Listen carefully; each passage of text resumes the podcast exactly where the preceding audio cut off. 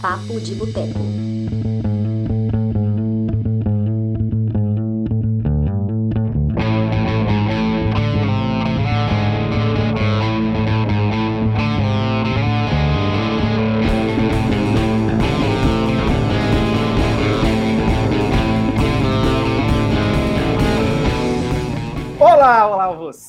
Boa tarde ou boa noite. Não sei que hora você está acompanhando essa transmissão, mas aqui agora, nesse exato momento, 20 horas 9 minutos do dia 13 de setembro de 2020, um ano do fim do mundo, um ano da puta que pariu da pandemia do caralho.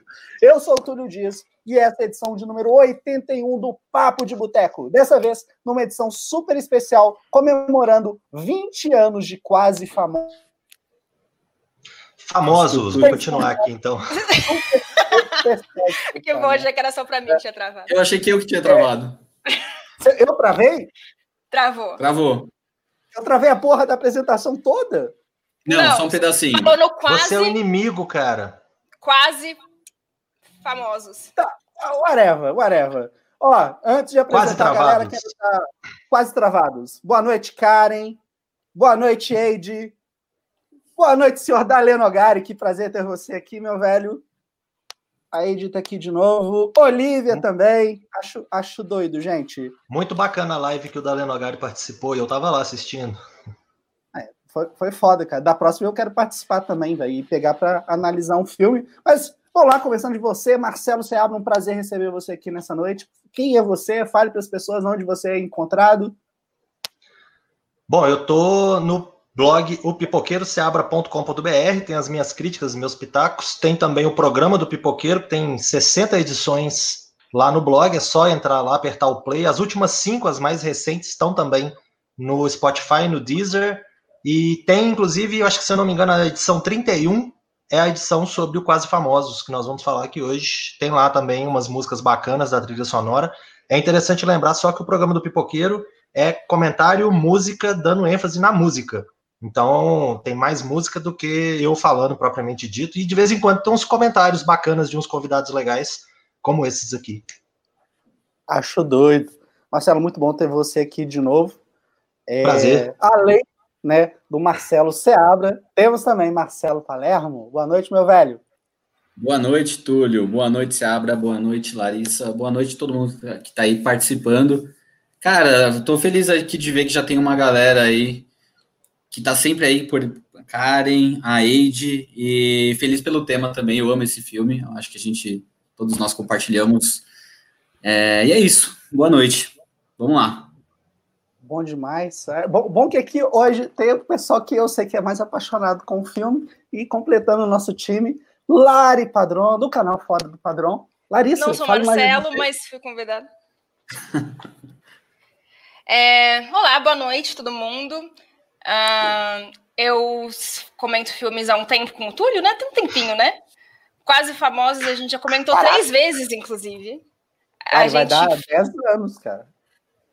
já tá dando 10 anos, eu acho, né? Agora em 2021 vai dar 10 anos. Vocês tinham 15 anos, né, quando vocês começaram a comentar ele. Foi. Ah, a gente já falou sobre quase famosos três vezes no podcast Cinema em Cena sobre rock. Uns longínquos tempos do podcast Cinema em Cena. A gente tem um vídeo no meu canal sobre o Cameron Crowe, quando ele fez 60 anos. A gente falou de quase famosos e singles. Que a gente falou também sobre veganismo e um milhão de outros assuntos, porque o Túlio não conseguia focar. E, e agora estamos aqui, de novo. Estou feliz Acho aqui, doido. Acho doido. ficando né? alcoolizado. Pois Ao é, vivo. acho assim, é, as edições do Papo de Boteco, elas são famosas. Acho que fora a edição do Daliano, não, nem a edição que o Daliano Nogari participou, que no final a gente começou a perguntar coisa do Oscar, cara. Aqui é assim, velho, a gente incorpora o Papo de Boteco mesmo. Né? É Inclusive, eu recomendo aquele que a gente fez no Boteco, eu, você e o Felipe, que as, as pessoas só vêm uma hora, mas a, da- a gravação durou quatro horas bebendo. Que Nossa senhora, É imagina o estado de vocês. Eu vi esse vídeo. Eu vi. Eu vi. é, é, É, É uma super produção, por sinal, né? Tem até figurantes. foi, por isso que Foi, demorou quatro exatamente. horas. Foi bacana aquele dia. Olha, uma Mas coisa que eu tenho que dizer, antes da gente começar oficialmente o programa. Hold me closer, Tony Danza. Eu acho Pronto, que tinha obrigado. que ter a versão dublada que é Me aperte aí, dançarininhos. Isso é real? Isso é real? Não, mas a gente pode lançar aqui. É. Acho doido. Podemos tornar isso real. Quem Acho sabe faz ao vivo. Exatamente. A Lari vai cantar, ela tá Não. aprendendo, então vai sim, vai sim. Ó, se a gente tiver 15, 30 pessoas assistindo essa live, o, é, 30 pessoas assistindo a live, a Lari vai cantar. Pronto. É. Você promete coisa pelos outros? Não. É, ele é assim. Se a gente tiver 100 pessoas assistindo, eu vou considerar. Ó, ó todo mundo. eu vou entrar com o celular, eu vou entrar com tudo que eu puder aqui. Mas vamos lá, gente. Quase Famosos se estreou em 2000. Eu queria saber, né, começando pelo Palermo, depois você abre a Lari, se vocês assistiram esse filme exatamente na época do lançamento ou se calhou um tempinho, né, demorou para vocês assistirem ele. Uh, eu assisti na época, não assisti no cinema, mas eu, eu lembro que era o ano do filme, porque eu lembro que recebeu algumas indicações ao Oscar, inclusive da Kate Hudson, que eu torcia muito para que ela ganhasse, apesar de saber que não tinha grandes chances, né? Na verdade, eu acho que até, ela até tinha chances, enfim. Mas eu lembro de, dessa sensação, assim, ser muito recente, assim, de ver o filme e torcer para que ele ganhasse prêmios é, no Oscar daquele ano. Então, eu assisti recente, e eu, eu acho que foi na TV a cabo, se eu não me engano. E eu lembrei, Túlio, de outra coisa. Vocês falaram que vocês fizeram vídeos do Quase Famosos. Eu também fiz, cara, e eu lembrei agora. É, teve um. Foi no dia 13 de julho de algum ano. Eu fiz um vídeo para o Instagram do Cinema de Boteco falando sobre ele. Lembrei agora só para. Não queria deixar passar. Você abre. Bom. Adoro essa piada sem graça. Você abre. Você abre. Nunca ouvi essa hoje. Ai, ai. Bom, é... Não, pior que outro dia eu tava numa live com meu irmão no Rock Master, que ele, é o programa que ele faz. A gente tava falando sobre rock cinema. Aí toda hora alguém falava, não, se abre, não sei o que. Oi? Não era eu, era meu irmão. Aí foi foda. Então, aqui tem Duas dois Marcelos. Ah, é, aqui tem dois Marcelos, lá tinha dois Seabras, né? Então foi foda. Mas, então, inclusive a, a Karen tava lá também, valeu, Karen. Sempre apoiando aí. E, bom, é, eu tinha 18 anos quando o Quase Famosos estreou. Como de costume, eu fui correndo no cinema. Eu moro perto do centro aqui, eu ia a pé correndo pro cinema, meio Forrest Gump, né? O filme estreava, eu saía correndo pra rua e ia ver, pagava meia ainda, era estudante. E eu fui correndo imediatamente, logo que o filme estreou. Sabia que era uma história com rock, com jornalismo, e eu estava pretendendo fazer jornalismo na faculdade, estava ali na bica, não lembro se eu já tinha entrado ou se eu estava para entrar. Então foi uma história que eu nem pensei meia vez. O filme estreou, saí correndo, assisti, adorei desde o início. E desde então já perdi a conta de quantas vezes eu assisti. Inclusive hoje, agora à tarde, eu assisti de novo e assisti a versão estendida, 2 horas e 40. Tinha umas duas cenas ou três que eu não me lembrava direito, que eu acho que deram uma, uma alongada, né? Tipo a cena que o namorado da irmã entra no quarto e fica conversando com o menino, por exemplo. Eu não lembrava dessa cena. E aí tive a oportunidade de rever tudo hoje de novo. É, antes da Lari responder, só me fala, a minha conexão tá caindo, a Ed falou aqui que tá caindo muito. Não, até agora não. acho que não. Por enquanto não. Para mim tá de boa. Tá. Então, Lari, por favor, compartilhe aí como foi a sua experiência inicial com Quais Famosos.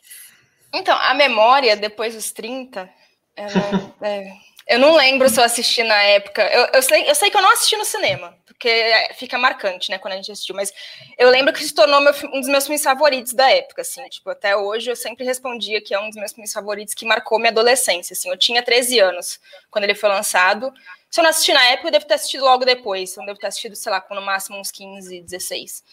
É, e eu não lembro de ter revisto. Inclusive, picaretei no programa que a gente fez no, na, no meu canal, porque não deu tempo de rever. E aí eu fiz uma estratégia que todo crítico faz, tá? Não sou só eu, todo crítico faz, que é ler a trivia do MDB. Não, trivia do MDB e sai soltando não. trivia nos vídeos.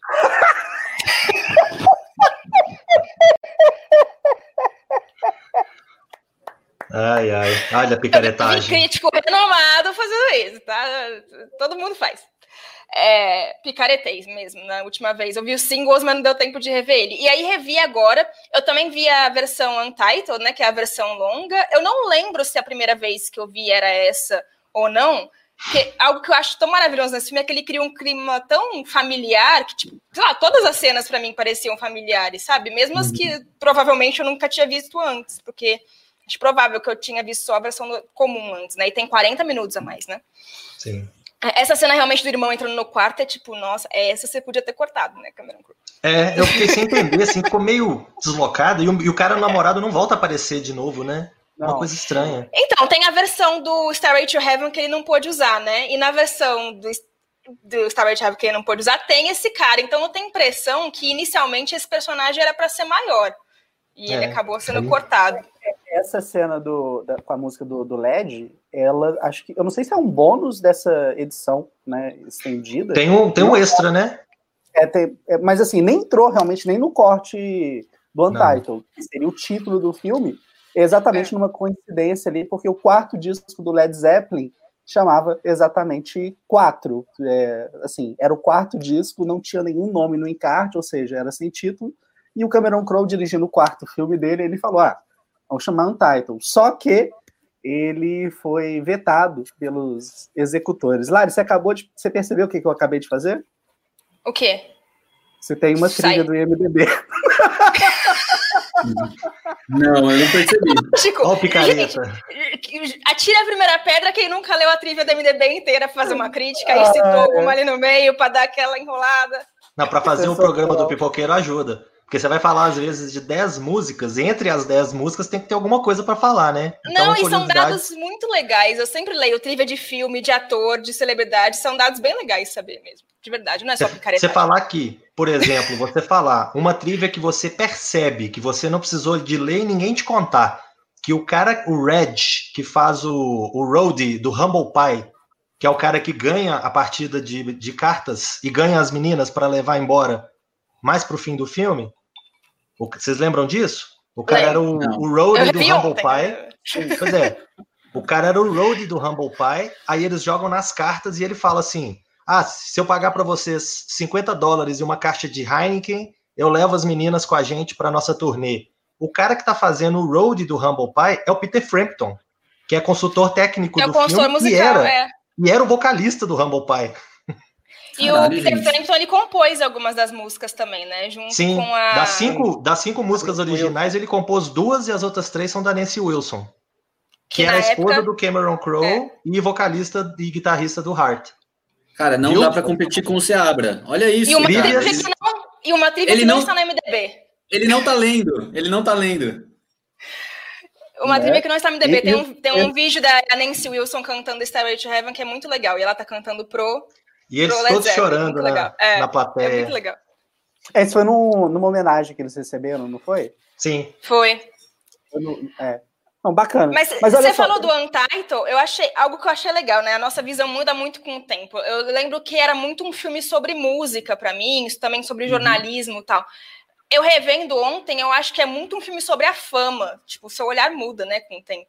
E aí eu gosto muito do nome que ele veio depois com Quase Famosos, que eu acho ele muito essencial do filme, assim, o quanto ele fala do quanto todo mundo tá buscando ser cool, né? Eu vou, eu vou falar legal para não pegar mal em português. É, quando todo mundo tá buscando ser legal, né, nessa, nesse mundo. Eu gosto é, do nome. Lari, você acabou Quase de... Famosos. A, a Lari tocou num ponto, que eu acho que é a próxima pergunta, começando pela Lari, depois o Palermo e por último se abre. É, o quanto, né, da primeira vez que você assistiu o filme, o quanto a sua percepção mudou, sabe? Porque uhum, você comentou, ah, a primeira vez era algo sobre música, agora já vejo algo como fama. É, tem gente que fala que é sobre o amor realmente, né? É, como que é, é isso para você? Eu, eu acho que a primeira vez que eu, eu sempre vi muito como um filme muito apaixonante e, e, sempre soube que era uma história real, né? Que é um filme autobiográfico. Então, para mim, sempre foi essa coisa do meio saudosista, de alguém revisitando o meu passado tal. É, eu revendo hoje, eu achei ele muito mais ácido do que eu lembrava que era, sabe? Eu acho ele muito realista. Leozinho! Leozinho, Ai, um brinde sinto, Leozinho. Me sinto velho quando eu sei que o Leozinho já é maior de idade hoje em dia. Leozinho queria estar aqui hoje, inclusive. Participando. Na próxima, Léo.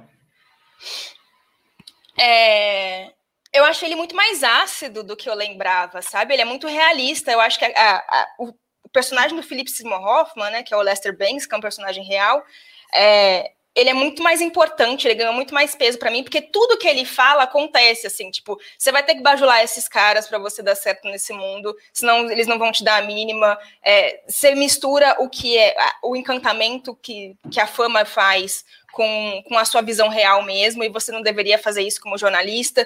Então, eu, eu vi um filme bem realista e cru, assim, criticando muito esse mundo, sabe? Do quanto a fama inebria, é sedutora e acaba desviando as pessoas dessa paixão delas, sabe? Uhum. Cara, é, é muito boa essa pergunta aí, Túlio, porque eh, para mim mudou muito também o, o, sentimento em relação ao filme. Quando eu assisti a primeira vez, eu também tinha 13 anos, assim como a Lari, e era um filme sobre movimentos musicais, assim, eu como fã de música, queria ter vivido aquele momento, sabe, eu, eu via muita coisa sobre o rock nos anos 70, 60, 70, 80, já era um fã e eu falava, puta, eu queria ter passado por aquilo, eu queria ter tido aquela experiência, então, a princípio, para mim, era um filme sobre música, sobre viver o momento, participar de momentos históricos com uma galera legal e ser cool. E aí, depois, para mim, ele virou um filme sobre jornalismo e sobre paixão pela profissão também. E aí eu comecei a, a, a perceber que eu era, eu era muito fã de. Eu sou muito fã de artistas, de bandas, mas eu também sou muito fã de jornalistas, que é uma coisa muito incomum. É, e até hoje, assim, eu admiro jornalistas. E aí eu ah, lembro que eu comprava a revista 7. Revista 7, formada por Roberto pelo Sadovski, Rodrigo Salem. Rodrigo Salem, essa semana estava numa live com o Lúcio Ribeiro. São dois é, jornalistas musicais que eu admiro até hoje, e eles continuam até hoje sendo muito relevantes. E aí eu percebi que, na verdade, eu sou mais fã, mais fã talvez, de jornalistas do que dos próprios músicos, porque os jornalistas, eles, é, é, eu compartilho dessa paixão que eles compartilham e essa necessidade de descrever a, a arte e de viver esse momento que eles vivem um pouco da loucura, mas eles têm uma certa eles precisam ser centrados ali, eles precisam ter uma estabilidade para conseguir escrever e trabalhar. E, e aí virou um filme disso, tá, sabe, de profissão, de paixão pela profissão, entre outras coisas. Bom, é... vai ter piadinha, não? Já não. foi, né? Chega. É, Bom, é, eu acho assim, quando eu vi a primeira vez, né, eu devia ter aí meus 18 anos, já gostava muito de cinema, gostava muito de música e né, dos assuntos todos relacionados, mas eu ainda não tinha tanta referência, né, tantas informações e tudo. Então eu acho que quanto, quanto mais é, o tempo passa, mais a gente pega informações, referências. Tem, por exemplo, é, eu acho que quando eu tinha 18 anos eu não sabia quem era Hunter Thompson. E aí, quando o Bank Fong Torres está conversando com ele, fala assim: pô, um Hunter Thompson a gente já tem, a gente não precisa de outro, não. E aí você pega assim, pô, o cara tá investigando a, a, a matéria, mas ele tá no meio da matéria, né? Aquele jornalismo participativo do, do gonzo jornalismo. Então, acho que quanto mais informação você vai pegando, quanto mais coisa. No primeiro momento eu estava mais preocupado em saber, ah, com quem que será, com qual banda que será que aconteceu isso? E aí eu ia tentando desvendar os vários fatos da, mostrados no filme da Stillwater, eu fui tentando desvendar e, e tal. Então, assim, eu acho que eu estava mais preocupado em entender e pegar os pontos todos, as referências todas e tudo. E depois eu comecei realmente a ver que é mais um filme sobre o, o, o menino, né, o William, é, desabrochando, crescendo, conhecendo a vida. E aí eu, eu realmente concordo com a Larissa, eu passei a dar uma importância muito maior para o personagem do Lester Banks, que ele, ele passa. Oi, Túlio? Não, não, pode, pode continuar, depois ah, eu vou fazer uma pergunta você. Porque assim, eu acho que o, o Lester Banks no filme, obviamente eu não conhecia a figura real, mas no filme eu acho que ele passa muito perto de ser um babaca mas o Philip Seymour Hoffman é fantástico. Ele compõe o cara numa riqueza que o cara é um ser humano normal, com as opiniões bacanas, com o estilo né, irreverente dele, ácido dele. Então eu acho que o personagem do Lester Banks cresceu demais. Hoje eu daria um Oscar de coadjuvante pro, pro Philip Seymour Hoffman. Eu acho ele muito bom.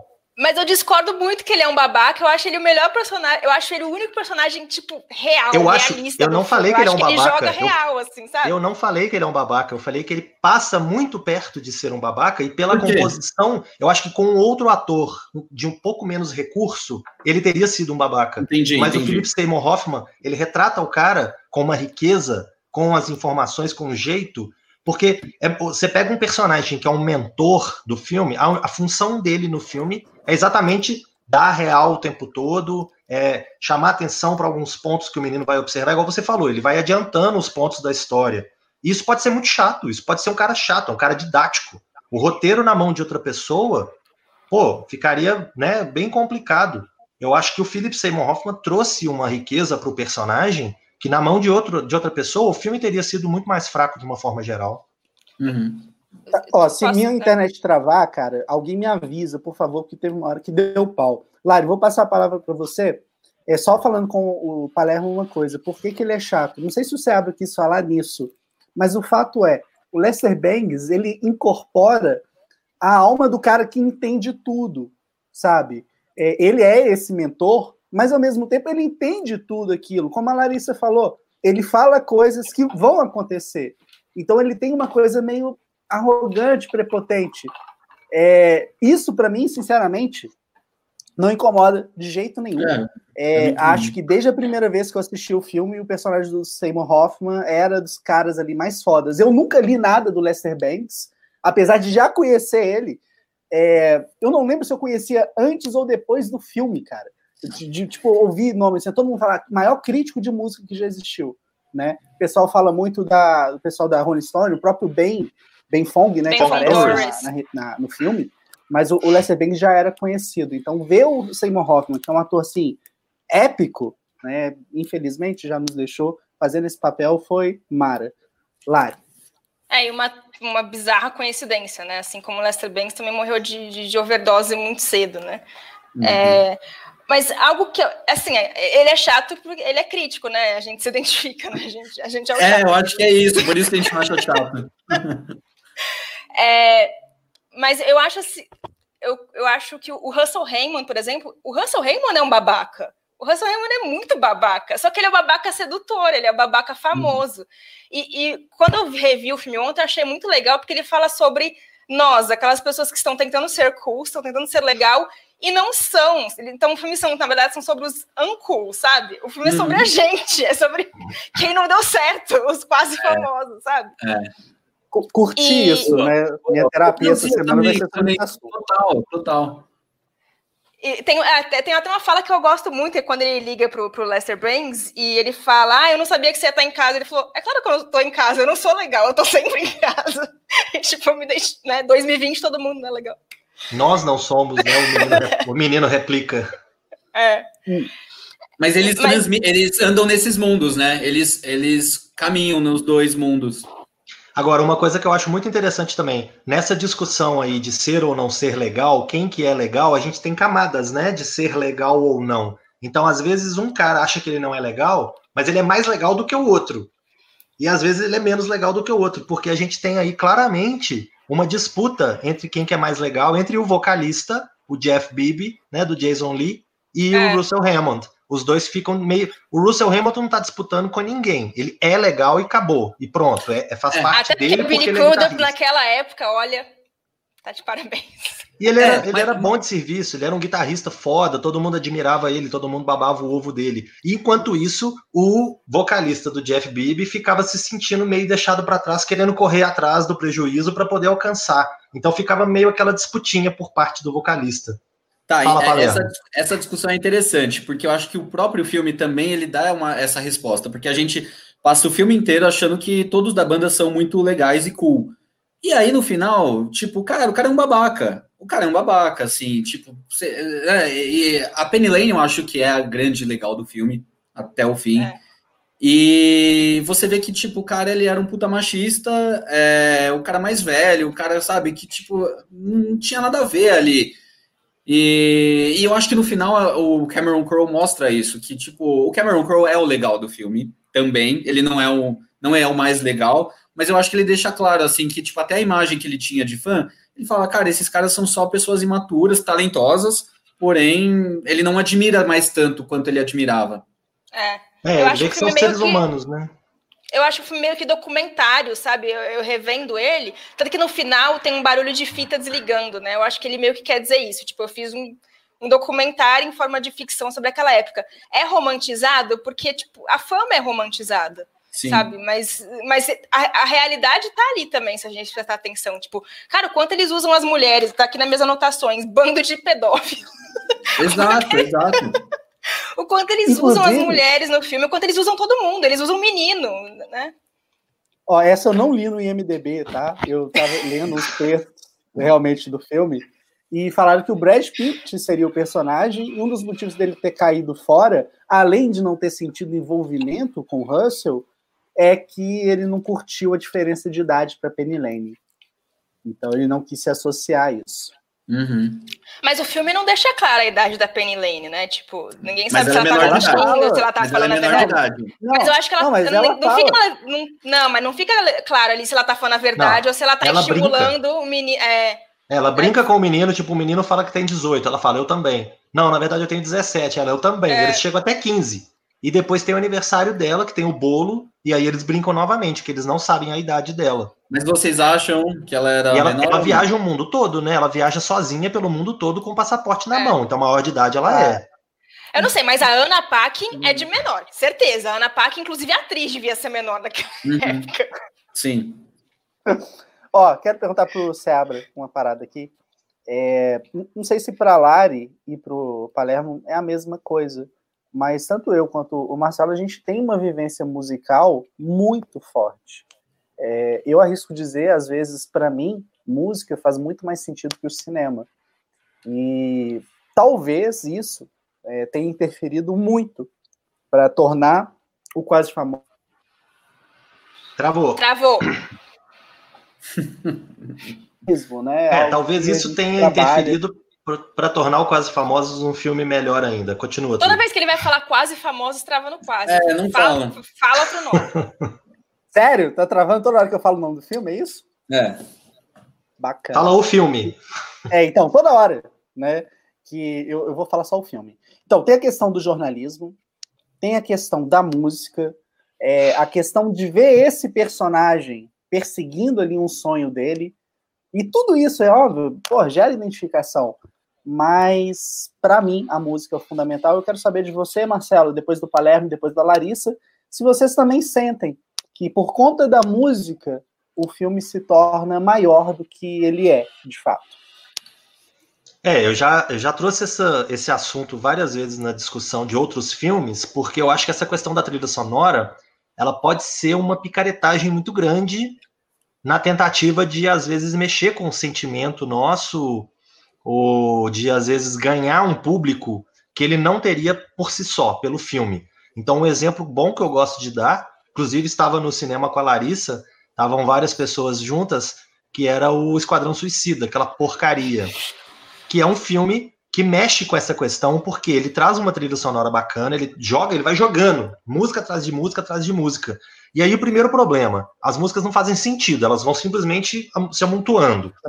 E segundo, o filme é uma porcaria. Então a música deveria ser uma moldura para um quadro bonito.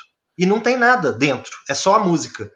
Então eu acho que quando é mal utilizado, o recurso é terrível, porque você fica com mais raiva da obra ainda. Você fala, poxa, o cara desperdiçou Queen, Bee Gees, uma porrada de banda boa para fazer Esquadrão Suicida, pelo amor de Deus. Agora, no caso do Quase Famosos, como é o caso de vários outros filmes que usam música como Forrest Gump e vários outros, né? No caso do, Quase Famosos, mais ainda, por ser de música, mas ele encaixa muito bem, porque na hora que o Lester Banks está falando do Iggy Pop, toca Search and Destroy. A hora que eles vão encontrar o David Bowie, vem o David Bowie cantando Lou Reed. Então, assim, é uma coisa atrás da outra, que são várias referências bacanas que ajudam a construir a história, que enriquecem a história. Não é só um gimmick, não é só uma coisa para te fazer para ganhar a sua atenção e a sua afeição. Você gosta do filme e você gosta da música. Você não gosta do filme por causa da música.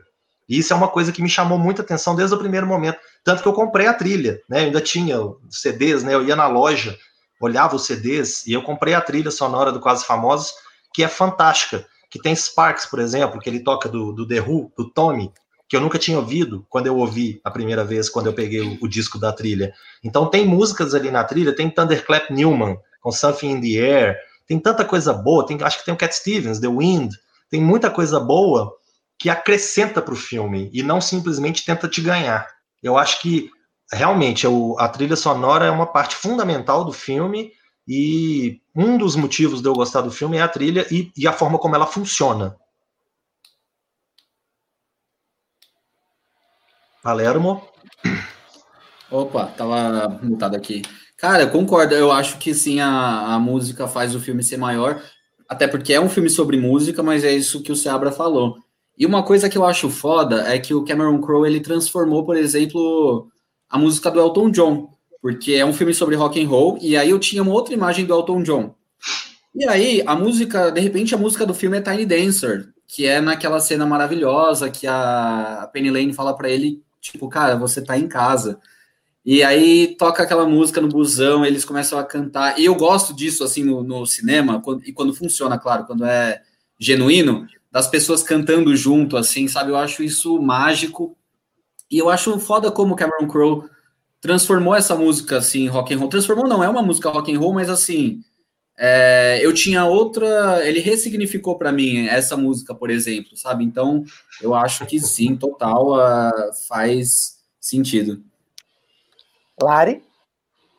Eu, eu, eu acho que Tiny Dancer eu, eu, é a melhor cena do filme, eu acho uma das melhores cenas do cinema americano dos anos 2000, porque ele tá falando sobre aquele mundo que é podre, é um jogo de egos também, mas no final das contas é aquilo que une as pessoas. E acho que Tiny Dancer foi uma escolha muito boa, porque não é lado A do Elton John, né? Era uma música que até então era tipo lado B do Elton John, assim, pouca gente conhecia, pelo que eu sei, assim, né? Na época também eu não conhecia a música, por exemplo, e eu gostava muito de Elton John já na época.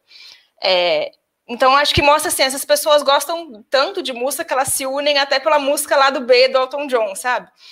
E e engraçado que revendo ontem, não sei se é porque eu vi a versão mais longa, mais estendida, eu senti falta de mais dessas cenas. Mais essas cenas que mostrem que o que une eles, no fundo, é a música, sabe? Por exemplo, eu acho que ele podia ter usado Tiny Dancer inteira.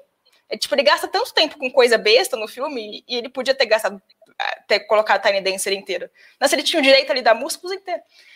E, ou, por exemplo, o, o tocando, eu acho que faltam mais cenas da gente ver essa dinâmica deles no palco eu senti falta disso, assim. O, que eu acho que torna o filme especial, que na, na, verdade eu acho que os dois melhores filmes do Cameron Crowe, mesmo eu não acho Cameron Crowe um grande diretor, acho que ele é um bom roteirista, ele é um roteirista muito bom, até porque ele é um bom jornalista, ele sabe escrever, ele sabe contar histórias, criar personagens, mas como diretor eu não acho ele sensacional, assim, hoje em dia. Mas os filmes que eu mais gosto deles são esses filmes que têm um tom quase que documentarista, assim, sabe? Que ele traz essa coisa que ele viveu ou que ele tá narrando meio que real. Como o jornalismo Gonzo, por exemplo, que o, que o Seabra falou. Né, que, para quem não sabe, esse, essa modalidade de jornalismo que prega que a pessoa tem que viver sobre o que ela está escrevendo. Né?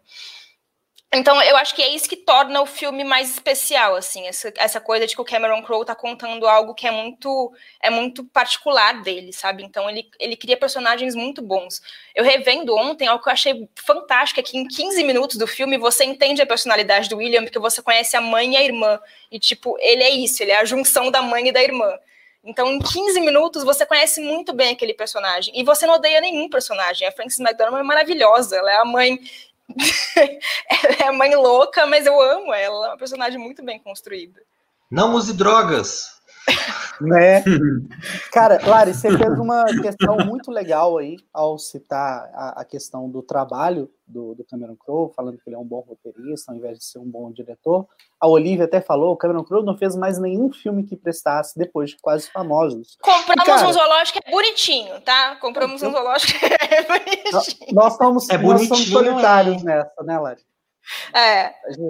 Mas olha só. Mas aqui, é... só, só completando aqui a respeito da trilha sonora, eu acho que é interessante a gente notar os usos que ele faz das músicas na trilha, porque no caso de Tiny Dancer, é a música que une todo mundo, é a música que faz todo mundo né, se sentir em casa.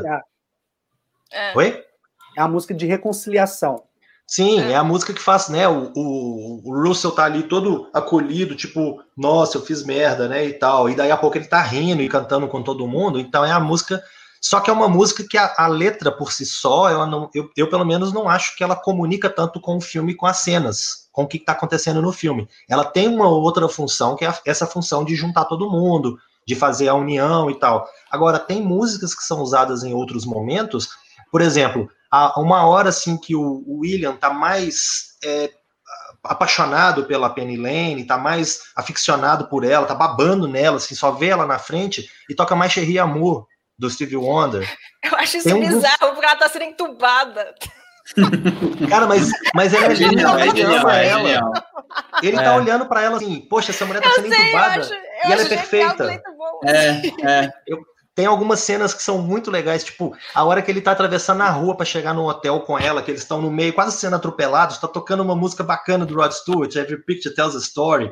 Então, a gente vai percebendo, às vezes, num trecho aqui, num trecho ali. E quando você, você lê no final do filme a relação das músicas, você vê que teve música que tocou que você fala assim, sério? Teve essa música? Teve é, It Wouldn't Have é. Made Any Difference, do Todd Rundgren. Eu não percebi a música durante o filme, porque vai, é muito delicado. Ele entra com um pedacinho aqui, ele entra com. Só do Led Zeppelin deve ter tido umas cinco músicas que tocam. E às e é vezes é raro, uma migra né? para outra. Hã? É. E é raro o Led Zeppelin. São poucas as que ficam na nossa memória, né? Pois é, aí assim, é. tem. tem Eu lembro muita da, coisa legal. Tem All Good People. Tem, Seen All Good People, tem, é, Yes também, tem, eu acho que tem Roundabout, tem umas duas ou três músicas, tem muita coisa legal. Tem banda que eu não conhecia, The Seeds, por exemplo, Mr. Farmer, que eu fui conhecer só com a trilha sonora do filme. E aí, quando você para para pensar na letra, no que, que a música está falando, no, na situação né, do que ele está vivendo, a própria questão do David Bowie com a Waiting for the Man, tava todo mundo no saguão esperando o David Bowie chegar. E aí toca ele cantando I'm waiting for my man pô, tá todo mundo esperando o cara, né? Então tem umas coisas muito, umas tiradas muito legais. Isso é muito bom. Gostei eu acho que o... imitação, velho. Mas eu, eu, não sei, eu acho que o Quase Famoso ele tem uma coisa meio, ele é um pacote completo assim. É a música, são os atores, Sim. é o roteiro. Eu gosto até a capa do filme, eu acho muito genial, que é ela de óculos, assim, é, é cara, é muito legal. Inclusive os atores, desculpa, Túlio, te interromper. Não, não, pode falar. Eu quero fazer uma pergunta depois, mas pode falar. Inclusive os atores, se você for ver, é só carreira flopada ali, né? Ninguém deu certo naquele elenco ali. Ninguém foi pra frente. Como assim? Só... Olha o Philip. Francis McDormand e o Philip, que infelizmente não, morreu. Não, não, ah. ah, a Kate Hudson não fez, sei lá, 10% da carreira dela não presta. O Billy Crudup. o Billy, o Billy Crudup tá legal, vai. O Billy Crudup ficou azul e gigante. E é isso que eu ia falar. São atores que não são não. grandes atores. Não, são atores que, ou pelo menos, não fazem grandes escolhas da vida. Mas são atores que não são grandes atores e eles estão todos ótimos no filme. Eu acho que Cameron Crowe ele tem essa. É, como diretor de ator, não sei se é mérito dele ou se é diretor algum alguém contratado que eu não presta atenção, mas eu acho que como diretor de ator, ele foi muito bem, mas nem acho que é por causa da direção do ator. Eu acho que ele construiu uma história com personagens tão ricos, sabe? Que, que isso ganha, assim. Os atores parecem maiores do que eles são, assim, quando a gente olha a carreira dos atores. Porra, legal. Ô, Lari, a, a pergunta que eu queria te fazer é a seguinte: é, voltando ali para a parte que você citou, dele ser um bom roteirista por conta do, da bagagem que ele tem né, como jornalista, mas não ser é, tão bom do jeito que ele é roteirista, ele ser um bom diretor. É, é curioso ver um cara que tem como maior ídolo o, o, Billy Wilder. Ele escreveu um livro né, com algumas coisas do, do Billy Wilder. É, quem não conhece o Billy Wilder aí, está acompanhando essa transmissão, a gente faz uma recomendação muito forte. Procure Pecado Moral Lado, quanto mais quente melhor. No apartamento falasse.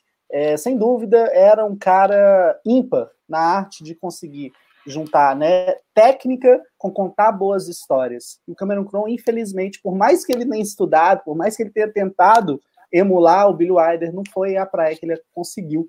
Eu quero te perguntar, Laris, se você acha que o sucesso de Quase Famosos se deve mais à bagagem cultural, né, à bagagem profissional, tu, toda a experiência do Cameron Crowe, é, e se ele não tivesse vivido isso, será que o filme poderia ter sido tão bom assim? Porque depois, a gente sabe, ele foi ladeira. Eu gosto de Elizabeth Town. Eu sei que é ruim, eu gosto, é ruim. Eu, eu nunca vi, falar a verdade. Do zoológico. Mas assim, né, ele é fraquinho. Eu quero começar ele com você, depois a usar... o Palermo e o Volta a usar o Elton John, né? Sim. É, sim, sim. Ah, eu não acho ele um diretor ruim, né? Eu não falei isso. Eu só acho que assim, ele não é. Inclusive, o quase famoso, eu acho que ele tem umas coisas muito boas na direção, assim. A, é, por exemplo, a, cena que o William entra no, naquele hotel do David Bowie lá, esqueci o nome do hotel, mas era um hotel que era famosão, né, nessa época. Hyatt, e, não sei o quê. É, é e, e, é um frenesi a direção dessa cena, sabe? Ele não sabe para onde olhar, então a câmera fica quicando para tudo quanto é lado, porque ele é um menino deslumbrado ali, né, no meio. Então, eu, eu acho que ele é um bom diretor, eu só acho que, assim, ele é melhor roteirista do que ele é como diretor, assim, ele é muito melhor roteirista do que ele é como diretor. E roteiro é mais do que saber contar a história também, né? Mas, enfim, eu acho que os roteiros dele são melhores quando ele tem essa coisa mais pessoal, sim, assim. Até os singles, eu, na verdade, não é nem o roteiro é melhor, eu acho que ele tem essa característica meio documental, assim. Os singles, por exemplo, que é o filme anterior dele sobre música, eu acho que ele se torna mais especial porque ele fez algo muito no calor do momento. Ele, ele, ele retratou o grunge quando o grunge estava nascendo, sabe? Então, eu acho que, que que ele tem esse, esse timing, assim, sabe, de, de contar a história, que é muito do Billy Wilder também, né? O Billy Wilder é um, é um, é um construtor de histórias muito bom, assim, você quer morar nos filmes do Billy Wilder, eu acho que a mesma coisa do Cameron Crowe. Mesmo os filmes do Cameron Crowe que são medíocres, eles são gostosinhos de assistir, né? São personagens bem construídos, ele cria uma atmosfera gostosa, assim, sabe, familiar. Então, eu acho boas, né? E tem as músicas boas. É, eu não consigo pegar tantas Perfeito. essas referências quanto, quanto Seabra tem. Então, talvez por isso a música não seja no filme tão, tão destaque assim. Eu sinto, inclusive, falta disso, quanto é essa pegada mais jornalística, mais documentarista dele. Mas eu, eu acho que é mais isso, assim. Ele tem essa pegada de, de jornalismo gonzo, eu acho, sabe? É. Eu, eu, eu, Ah, vai lá, Paulo. Não, eu concordo. Eu acho que a Larissa falou uma coisa importantíssima que é a atmosfera. Eu acho que ele consegue, é um diretor de atmosfera que consegue te colocar ali. E o ambiente de Quase Famosos, como eu falei, é um ambiente que eu gostaria de estar. A história de Quase Famosos, que é a história dele, é uma história genial. Então, assim, ele uniu isso, né, a, a, com a atmosfera. Então, tem esse filme, sabe, perfeito. E aí eu acho que o que acontece com os outros filmes tem atmosfera, são bons filmes, são filmes ok, mas não tem essa grande história, né? Então, talvez por isso ele nunca, talvez, tenha outro grande famosos, né? Mas eu acho que a questão de, de quase famosos é essa atmosfera, é esse ambiente. Eu lembro de uma cena, eu acho que é a cena que ele conhece a Penny Lane, que eles estão no corredor. Cara, aquilo é muito real, assim, sabe? Eu me senti ali. É, e eu amo quando o filme me dá essa sensação de que eu tô dentro da cena, sabe? Eu comecei a Marcelo. comer sem vontade. Ah, o Túlio já comeu também. Ah, esse povo fominha. Aqui, uma coisa que eu queria. Duas coisas que eu queria só lembrar. Uma, que o Cameron Crowe também é o diretor de Diga o que Quiserem, que é um filme que eu acho muito bacana, muito sensível, muito bonito, e que desde então já fazia um bom uso da trilha sonora, né? Tem o momento Peter Gabriel na né? In Your Eyes e tal. E a outra questão que eu gostaria de propor para vocês, depois eu tenho que repetir para o Palermo. é, imagina o seguinte, né? Imagina a seguinte situação. Vocês têm uma, uma amiga que está passando mal e tal. Você não sabe a gravidade exatamente, né? O, o, o William ali chutou que ela estava mal e chamou médico e tal. Mas você ainda não sabe exatamente qual que é a dimensão do problema da sua amiga. E os seus outros amigos estão conhecendo o Bob Dylan numa outra sala. O que, que você faz? É, não sei. Eu acho que isso mostra que é amor, né? Ele escolheu. Não é? Eu chamava o médico e saía correndo. acho que é isso. Mas ele não sabia que o Bob tá Dylan estava na outra sala, ele só descobriu no dia seguinte. Pois é. Será? Exatamente. Mas ele continuou pistola do mesmo jeito, né? Então. E ele estava certo de pistolar, tipo, exatamente, tipo, bando, exatamente. bando de hipócrita do caralho. o, mas, é, mas algo... assim, eu acho que nesse momento, na hora que ele tá puto com o Russell e fala, no momento que você tava conhecendo o Bob Dylan, sua amiga tava morrendo e tal, não sei o quê, o Russell também não sabia, porque ela saiu fora e depois que ela sai fora, que ela manda ver na, né, nos qualudes, na bebida. Porra, mas ele tal. trocou ela por caixa de cerveja, Seabra. Não, não vem defender o Russell aqui, Cara, não. mas aqui, não, não dá, aqui, não dá. Ela, aqui, ela era adulta, ela sabia onde ela estava se metendo e ela sabia que ele era um cara comprometido. Ela se enfiou nisso né? Não teve sororidade nenhuma, ela não sentiu as dores da menina que ela tava chifrando, nem nada. Ela foi lá e meteu amor a cara. livre, Marcela, é rock and roll dos anos 70, amor livre. Aí ela chega, ela chega no lugar onde ela sabe que o cara vai estar acompanhado. Ela chega e fica dando olhadas e tal e tal. Uai, ela tava querendo sofrer, ué. Você tá falando da Penny Lane? Você tá falando mal dela? De Gente, ela, ó, o cara é um escroto, ela tava cansada de saber disso. Ela foi lá para sofrer, ué, não é possível, não tem outra explicação. Não, Mas quem gosta não, é. de homem sofre porque, desculpa, é, essa é a vida de gostar de homem. Ó, eu acho que é o seguinte, quando a gente fala que o filme, não vou falar o nome dele, não, senão eu travo, é um filme sobre amor, eu imagino que a personagem da Kate Hudson, ela acreditava que o que existia entre ela e o Russell pudesse virar um amor. Então ela se iludiu, ela comprou essa ideia real, tudo bem, mas por é. uma boa intenção.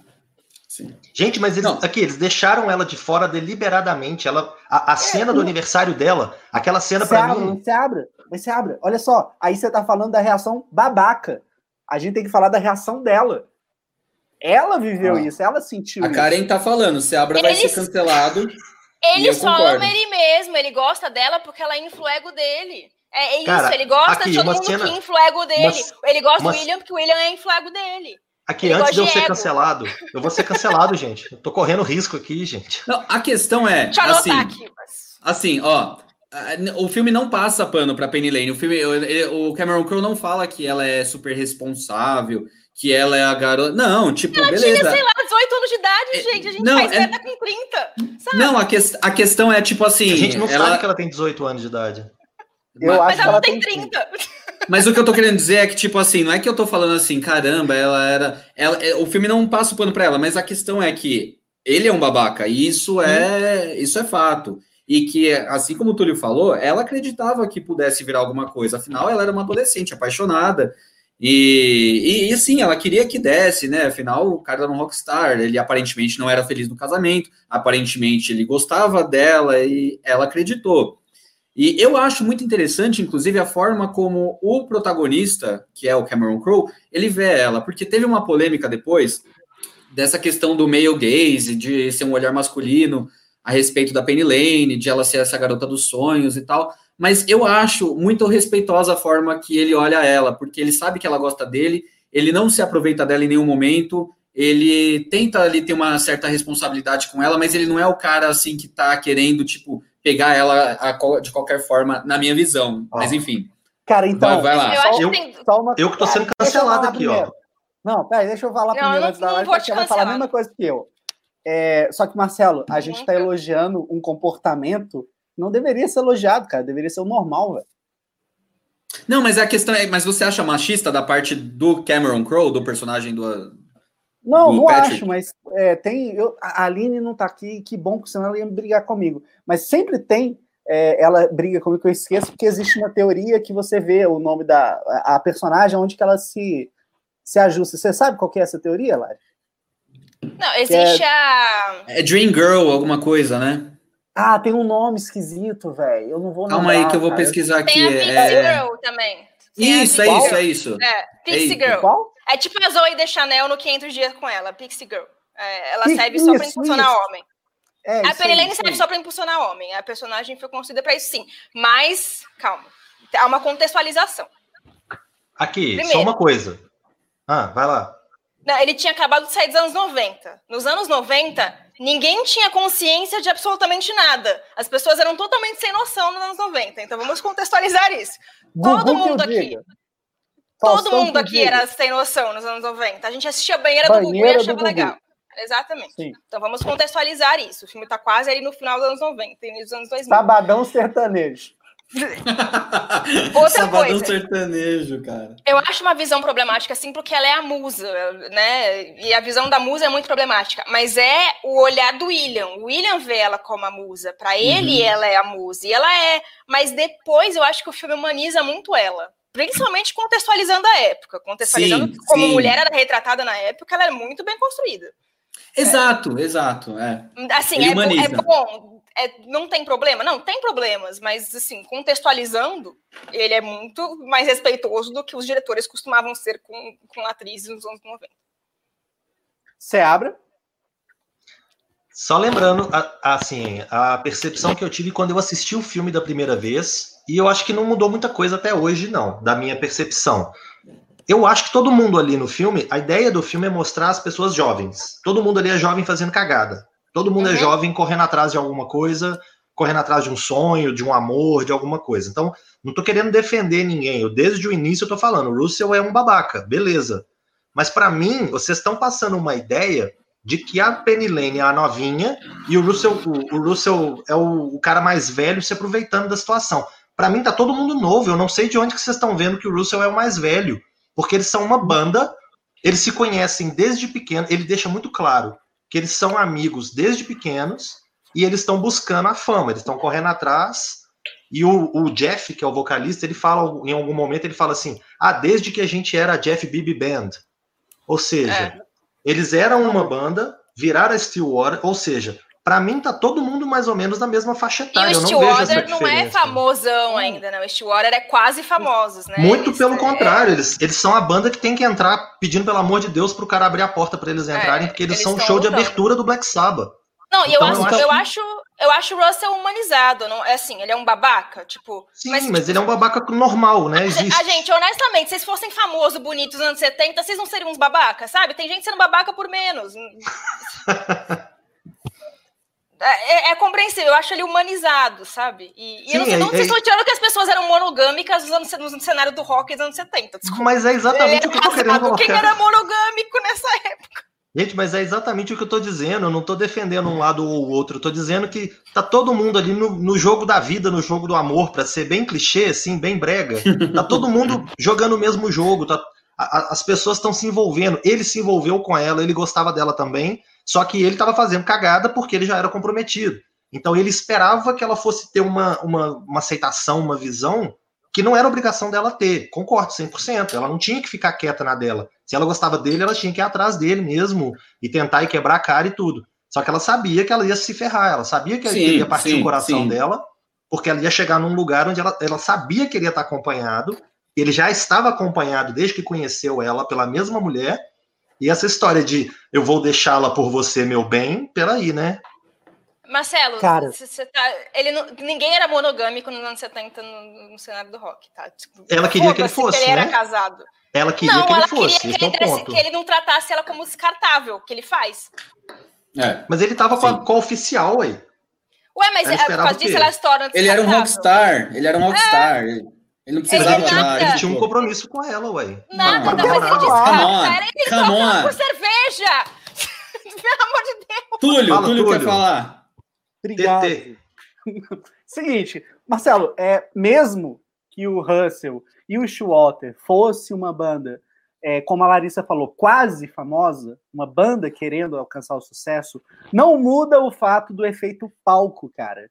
É, ele se é, aproveita, não só dela, se aproveita do jornalista, acho que não, não, sei se foi o Palermo ou a Larissa que falou isso. Ele se aproveita de todo mundo. E, cara, Sim. você não precisa ser famoso para você usar o seu poder de influência, sabe? A Penny Lane, ela é enganada exatamente no sentido, vamos lá, ela é enganada no sentido que ela se ilude com aquilo. E ele, ele sabe do poder que ele tem, cara.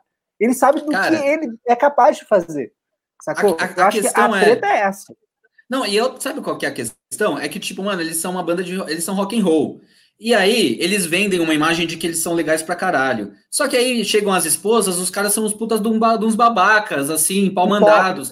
E eu acho que é hipócritas, cara, que não tem nada a ver com a imagem que eles vendem. E aí, é, todos se decepcionam, não é só a Penny Lane, é tipo, cara, é sério, então você vai ser o, o pai de família quando a sua mulher, tudo, sabe, nos anos 70, numa banda de rock, tipo, cara, não condiz com a imagem que eles vendem. Eu acho que essa que é a contradição principal. Eu acho que nós, nós todos, que todos, estamos concordando entre a gente. A gente é. só está mencionando pontos diferentes porque a gente está falando a mesma coisa. Ninguém falou não, nada de diferente. Mas é que você está tentando justificar que ela não. sabia que ia ser magoada. Assim como todos eles, ela é jovem cometendo erros. Só que ela é usada pra caralho. Exato. Ela é a mais usada no filme inteiro. É Aqui, inclusive, ela é uma pessoa, né? Não sei se vocês notam isso, mas em todo lugar que ela chega, ela é reconhecida, ela é reverenciada. Em todas ela as bandas do meio. Ela é mais famosa que a banda, velho. Pois é, é isso que eu tô querendo chegar. Ela é mais famosa do que a banda, ela é mais é famosa é do que O filme é dela. Ela é a principal do filme. O filme é pois é dela. É. Tipo, ela é a, é a capa do filme, mano. Ela é a capa do filme, ela é a musa inspiradora das bandas. Ela vai pulando de uma ela, ela passa essa ideia de que ela inspira uma banda para poder pular para outra, inspirar a outra e assim por diante, porque eles gostam do ambiente, eles gostam de estar ali no meio daquela coisa efervescente, de criatividade, de música, de coisa surgindo, de sucesso e tal. Não tô, eu não estou recriminando ninguém, não estou falando que está errado nem nada, não. Só que, assim, eu acho que ela, ela entende que ela está numa situação que é complicada, ela se coloca numa situação que é complicada. Quando ela conhece o Russell, porque ela já conhecia, né? Mas quando o William apresenta os dois e que fica muito claro que eles já tinham alguma coisa pré-existente, ela já tinha meio que corrido dele. Uhum. E naquele momento ela volta para ele. Ai, meu Deus, fui cancelado.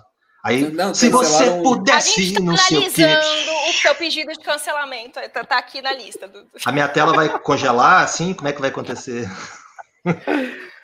Ah, só não, deixando claro. não cabe essa análise moral, sabe? Tipo, é, é, é, é muita, é muita gente sendo babaca ali. É muita tá gente todo mundo errado. Mas ela, ela tá sendo só usada, ela não tá sendo babaca com ninguém. É, aqui, nós estamos todo mundo falando a mesma coisa. Ela tá sendo usada, ela tá usando também, tá todo mundo rodando. Ela gosta do ambiente, das bandas, da, da criatividade, de ter ali uma coisa, né? A, a fama, de ter o luxo, de ter aquela coisa toda em volta deles. Então, tá todo mundo ali de algum. O mais inocente da história é o William, porque ele é novinho, mas ele vai aprendendo como é que a banda toca e ele vai vendo, né? E aí ele sabe usar a banda depois a favor dele também. Então eu acho que todo mundo ali tem uma certa malícia. E ele que não é. tinha, cria. Mas você abre, eu acho. Eu acho que também é uma questão de como as mulheres são vistas na música e no rock. Porque a gente fala de David Bowie, de Led Zeppelin. Cara, qual que é a mulher ali que tem entre as bandas, entendeu? Eu acho que é isso também que acaba sobrando o papel da mulher nos anos 70, da group. Assim como no Forrest Gump, que eu acho um papel incrível, eu acho um, um, muito importante a, a Jane do Forrest Jane. Gump. Mas eu acho que, tipo, é sempre essa... É, não tem espaço, assim, profissionalmente também. E aí acaba sobrando o papel da group, então é como se a Penny Lane tivesse que também se achar legal, assim, puta, sabe, você é a musa. E então tá bom para você. E beleza, mesmo que estivesse bom para ela, o que, que pra, o que, que significa o rock and roll para as mulheres, né? Como são retratadas as mulheres ali? Elas são sempre objetificadas de certa forma, né? Eu tô pensando é, nisso agora. É algo até do cinema, né? Tipo, personagem feminina sendo escrita para impulsionar a personagem feminina. Ela, ela não tem a função própria ali, ela tá ali para impulsionar é. os outros. Ela tá ali para impulsionar seja um erro para impulsionar Talvez... o Russell. É uma coisa do cinema. Isso, Talvez seja um erro do Cameron Crowe não ter colocado ali na mesma posição de destaque com as outras bandas que são mencionadas, ter colocado mulheres também. Então, às vezes, ele poderia, por exemplo, na trilha sonora do filme toca Fleetwood Mac, ele poderia ter colocado a Steve Nicks em algum momento, mostrando que também tinha mulheres importantes, interessantes, né, crescendo daí, dali para frente, né? Talvez em 73 fosse menos, né? Mas depois disso, mais para a década de final de 70, começo de 80, aí começou a ter realmente um movimento mais forte, maior da mulher sendo valorizada na música e tudo. Mas eu acho assim, o filme, o filme, tem problemas, tem, mas assim, ela, é, ela não é só a musa, ela é, ela é bem humanizada no filme, assim, ela, Sim, ela vai ela é além do papel da musa. Forte, ela é uma personagem que ela coloca o que, que ela quer, ela faz o que, que ela quer, ela toma o destino e a direção que ela quer, que ela busca. Então eu não vejo ela como uma personagem manipulada ou qualquer coisa assim. Ela faz não, o que ela, ela, quer. Ela é usada, ela, ela percebe que ela está sendo usada e ela dá um, um, um novo papel para isso, sabe? É, de novo, é impulsionar o homem, né? É para impulsionar o William. Mas enfim, é um problema do cinema e eu não acho que isso é do Cameron Crowe e eu acho que para a época até que tá bom. Então, infelizmente, é, mais um dia. Sem querer invalidar o ponto, não, não é a intenção invalidar, mas como Quase Famosos é muito baseado nas experiências do Cameron Crowe e ele não, pelo que eu sei, ele não fez uma turnê acompanhando bandas com mulheres, talvez seja essa uma justificativa válida. Ele fala não, do gente, não... É, é, é, anos 70, a mulher era usada por banda de rock, é isso. Era, era um cenário machista, não é só o filme. Oh. Ele tá retratando um cenário machista. E eu acho que o filme mostra que é machista. Eu, eu acho, inclusive, um, um, ponto positivo do filme. O filme mostra que é machista. O filme mostra que elas estão sendo usadas. Sim, inclusive sim, tem, é várias, tem várias é, meninas da época, várias grupos, né? Ou band-aids, ou qualquer nome que se queira dar. Tem várias que ficaram famosas por acompanhar a banda. A própria mãe da, da Liv Tyler, né? A Bibi Buell. Ela uhum. chama Bibi e o vocalista da banda chama Jeff Bibi. Será por quê, né? Coincidência. E existiu, uhum. de fato, uma Penny Lane, que também ficou muito famosa e tal. Então ele quis, né, já que ele viu esse momento, essa questão das, das mulheres que gostavam de acompanhar as bandas, que achavam bacana e tal, tá, tá perto e tudo mais, ele, ele, inclusive, eu acho que ele faz questão de mostrar que não é só uma questão sexual, as mulheres, elas falam, né, claramente, por mais que uma ou outra tenha um comportamento diferente do que elas falam, elas colocam bem claro que o negócio delas é a música, é seguir a música, não é fazer sexo com um músico ou qualquer coisa nesse sentido, por mais que algumas façam. Mas a ideia é a música, tá todo mundo ali querendo a música. Então acho que isso fica muito é. claro. Eu acho que nem cabe tanto essa visão moralista do filme. E até assim, a Nancy Wilson é uma mulher do rock do, da época que teve um papel importante no filme, né? Então, é. eu acho que teve uma visão feminina ali também na construção do filme. Gente, eu, eu vou, eu vou, eu preciso fazer xixi. Desculpa. Eu vou sair por um minuto fazer xixi, vocês continuem. Esse aqui é o problema de beber durante a live. É, é eu, eu Túlio? Túlio, você travou ou você está pensando na vida? o Túlio travou. travou. Sobrou nós aqui, ô Seabra. Eita. Então vamos lá, Palermo.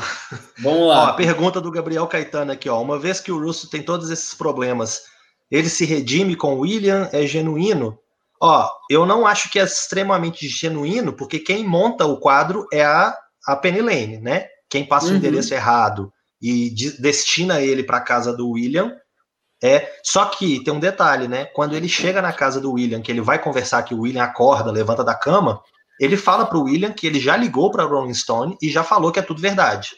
Uhum. Então eu acho que isso é um ponto positivo, porque não precisou dele ter chegado na casa do William, é. não precisou dessa jogada da Penny Lane para ele poder assumir o, né, o erro dele e falar para Rolling Stone que aquilo de fato era verdade e limpar a barra do menino. É. Então acho que ele se redime ao dar a entrevista para o William ali no final, né? a questão da entrevista foi montada pela Penny Lane, mas ele já é. tinha corrigido o erro dele.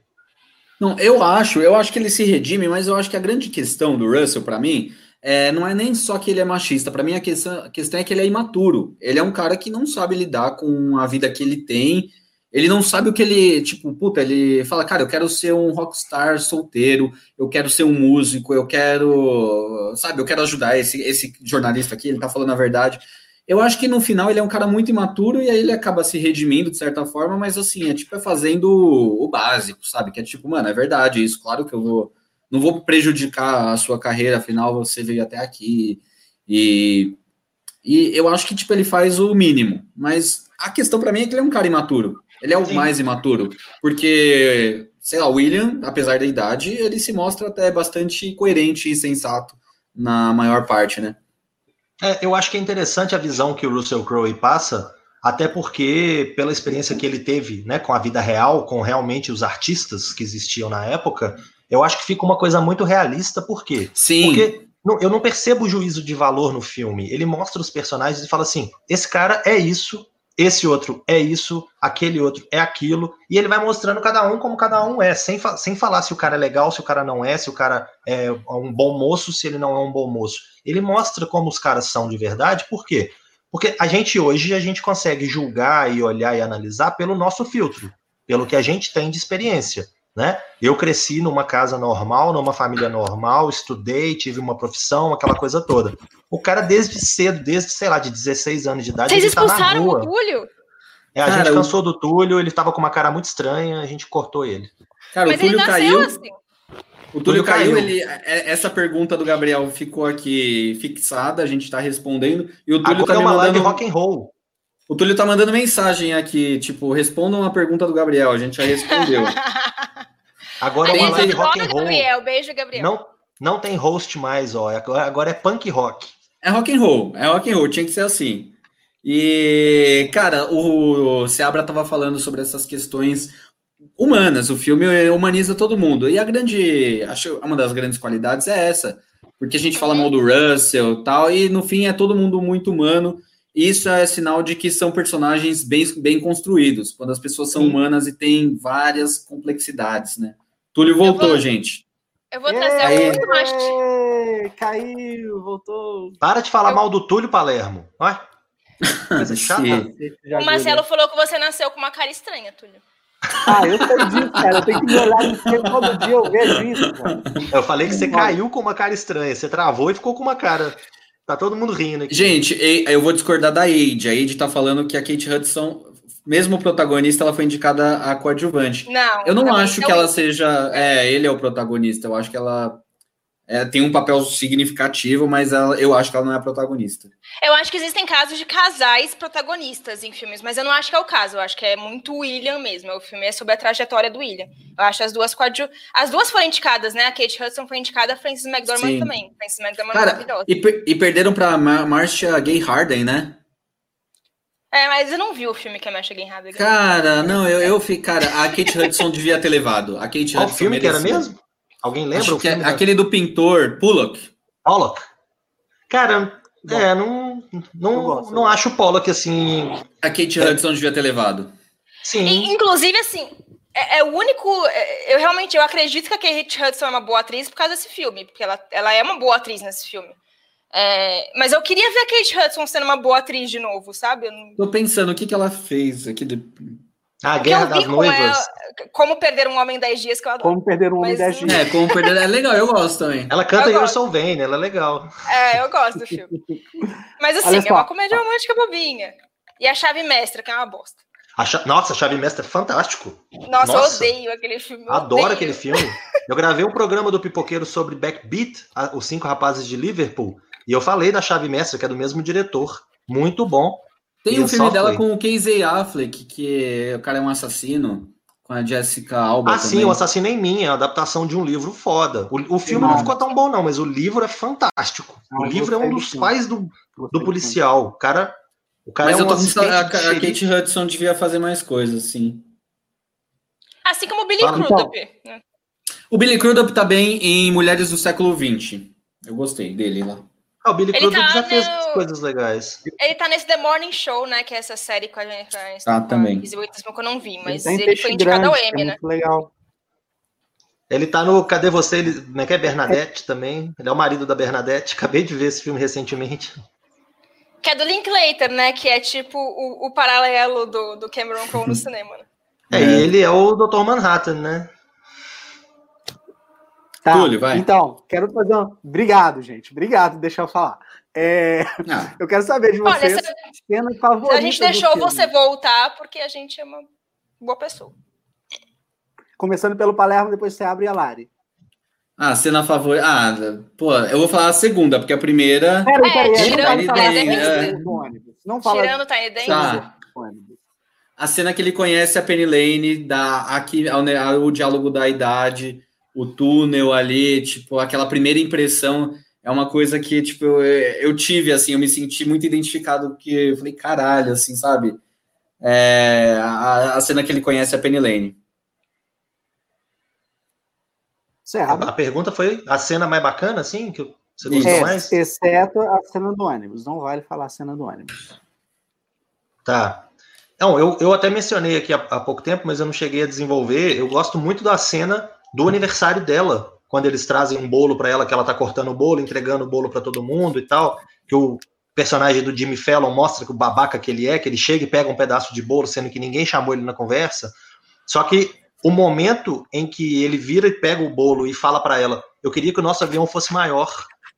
Você vê na cara dela a ficha caindo. Eu não vou para Nova York com eles. O Russell não tá nem aí para mim. Será o que que tá acontecendo? O que que ele tá pensando de mim? Aí você vê que ela dá uma marejada, ela, ela é forte, ela tenta segurar, mas o olho dela dá uma marejada, ela ela tá sempre com um sorriso no rosto, mas você vê que por dentro ela tá destroçada, porque ela não vai no avião com eles, por quê? Porque a esposa ou namorada oficial, sei lá, vai estar tá lá e não é, o, não é o papel dela, não é o lugar dela. Acho que esse momento é um momento que justifica a, a indicação dela ao Oscar. Essa cena tá no original? Porque essa cena eu não lembrava dela totalmente, não. Ela tá no original? Tá. Eu acredito que sim, eu lembrava. Ela tá só no.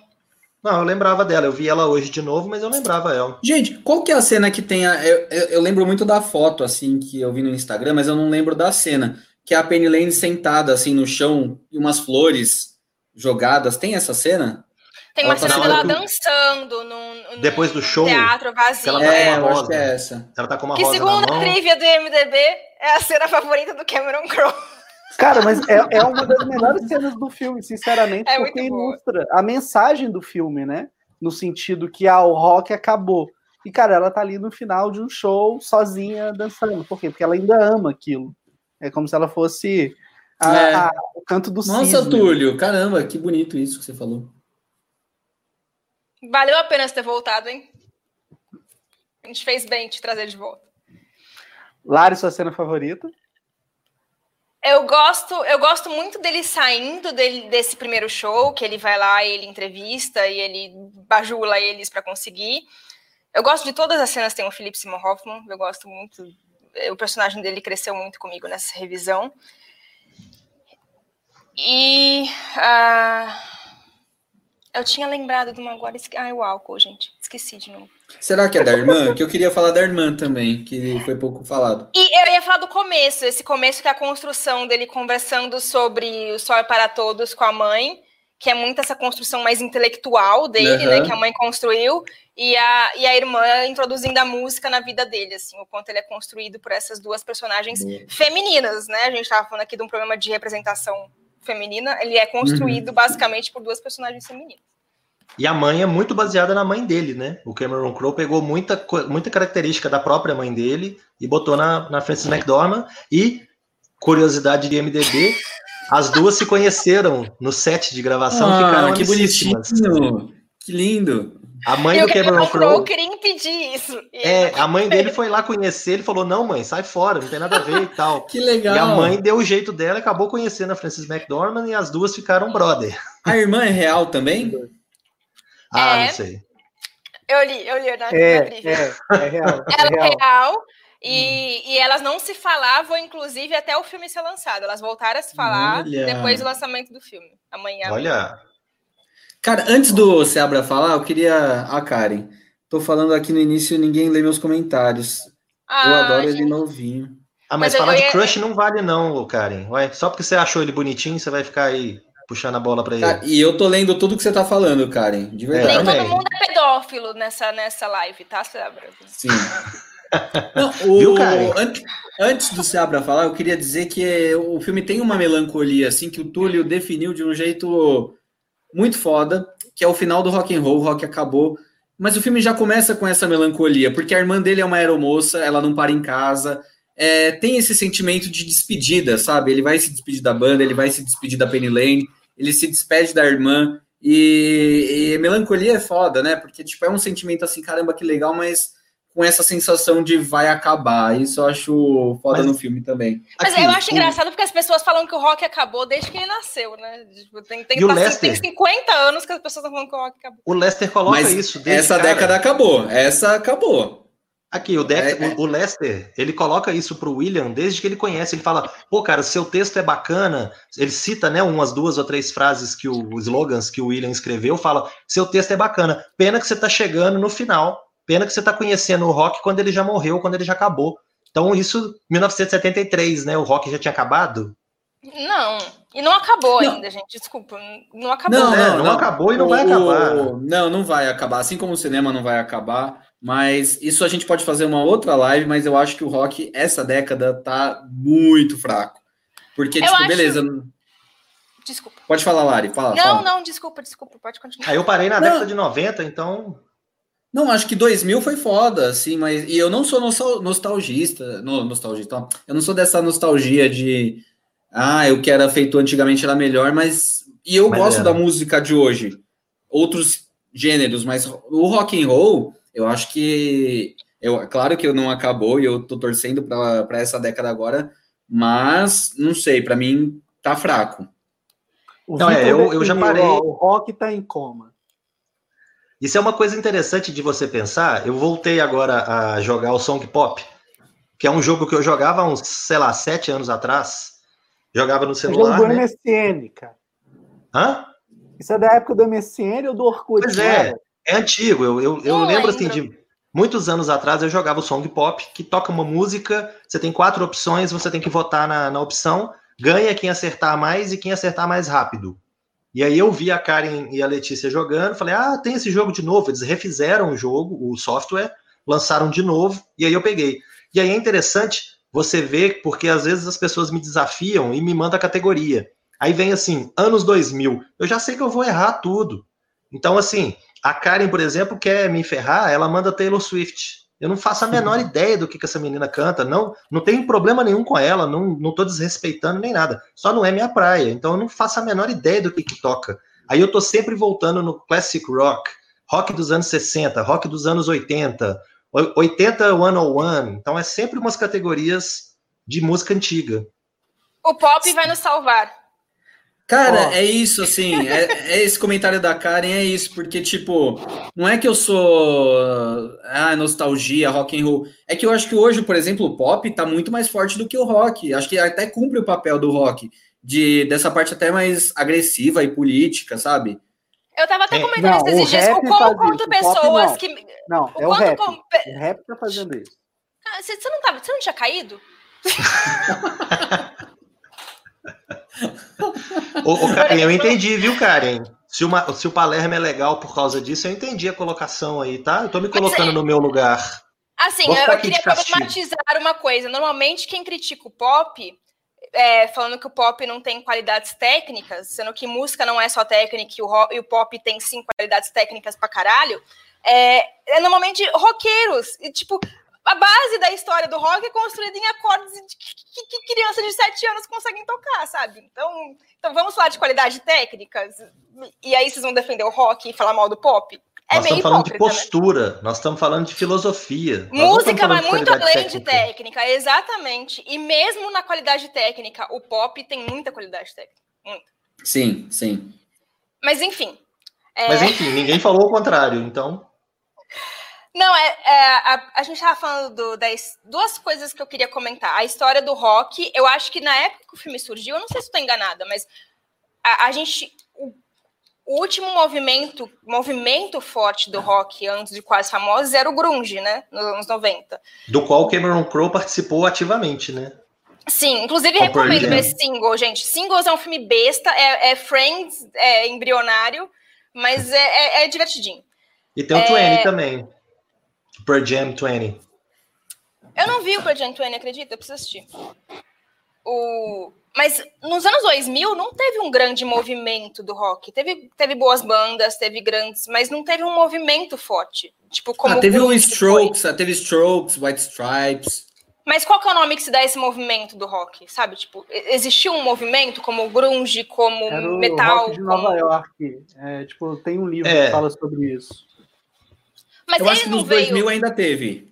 No, na, o, o, Quase Famosos não veio meio que nessa entre safra, na qual a gente Sim. não tinha um rock 2000. forte. Sim. Né? Hum. Então eu acho que o filme também pega um pouco disso, dessa nostalgia, tipo, das pessoas sentindo falta, porque na época é, a, a, gente não tinha essa cena tão forte, né? Do rock. As bandas de rock eram mais pop do que rock, né? Eram uns Coldplay, umas coisas assim que era muito mais é. pop, né? A gente é, tinha muito mais coisa Coldplay é eletrônica. É depois. O Coldplay depois? é. Coldplay, se eu não me engano, o primeiro disco é 2002, não? Até confirmar aqui. Não, é, a questão com os anos 2000 é que nos anos 2000 o pessoal já falava que o rock estava fraco. Só que, porém, nos anos 2000 você tinha White Stripes, você tinha Strokes, tinha The Vines, você tinha bandas muito fodas, assim. Teve que... o Britpop também, né?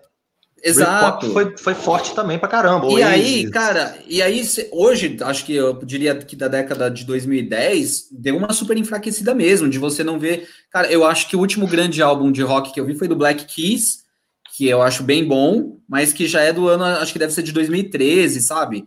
E aí, sei lá, tem Idols agora, que é uma banda legal, mas assim, cara, não tem nada de inovador. E é isso que eu acho foda.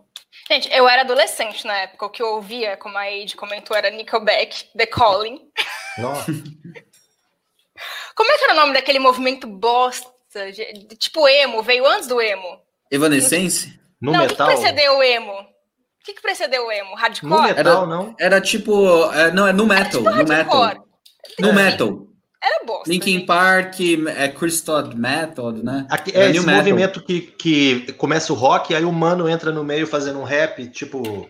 Linkin Park é, uma, né? I try so hard. Aí entra o cara, não sei o que lá, no matter how you are. Esse Mas trem é é- muito chato. eu acho que quando a gente analisa um filme, a gente tem que ver o contexto da época. Esse glamour do rock na época tava morto. Porque o, o, o grunge veio muito para matar um pouco desse glamour até, inclusive, né? Essa coisa do rock ser colocado em pedestal. Sim, É, eu acho que isso é, isso é muito o sentimento do Cameron Crowe. Mas aí você tinha Cameron Guns N' Crowe, Roses, né? 2000? Sim, Não, Guns já, o Guns ressuscitou pro Rock in Rio só, velho. É, 2001. 2000. Ele tava morto em 2000.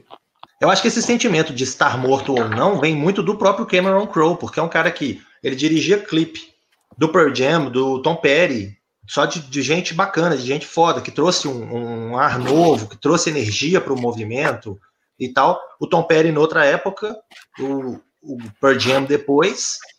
E aí ele começou a fazer os filmes dele, mostrar como é que foi a questão do, do grunge com, com singles e tudo mais. E eu acho que foi um sentimento que bateu no próprio Cameron Crowe, que chegou num ponto que. Ah, tô achando que esse trem já morreu mesmo. É. Não sei. Outra coisa que eu queria comentar que eu achei bacana assisti- reassistindo o filme, é essa coisa sobre a fama, eu acho que a gente consegue fazer muitos paralelos. Na época, o auge era o rock, né? Eram os cantores do rock. Depois veio muito essa coisa do pop, né? As divas pop, né? Eram muito famosas.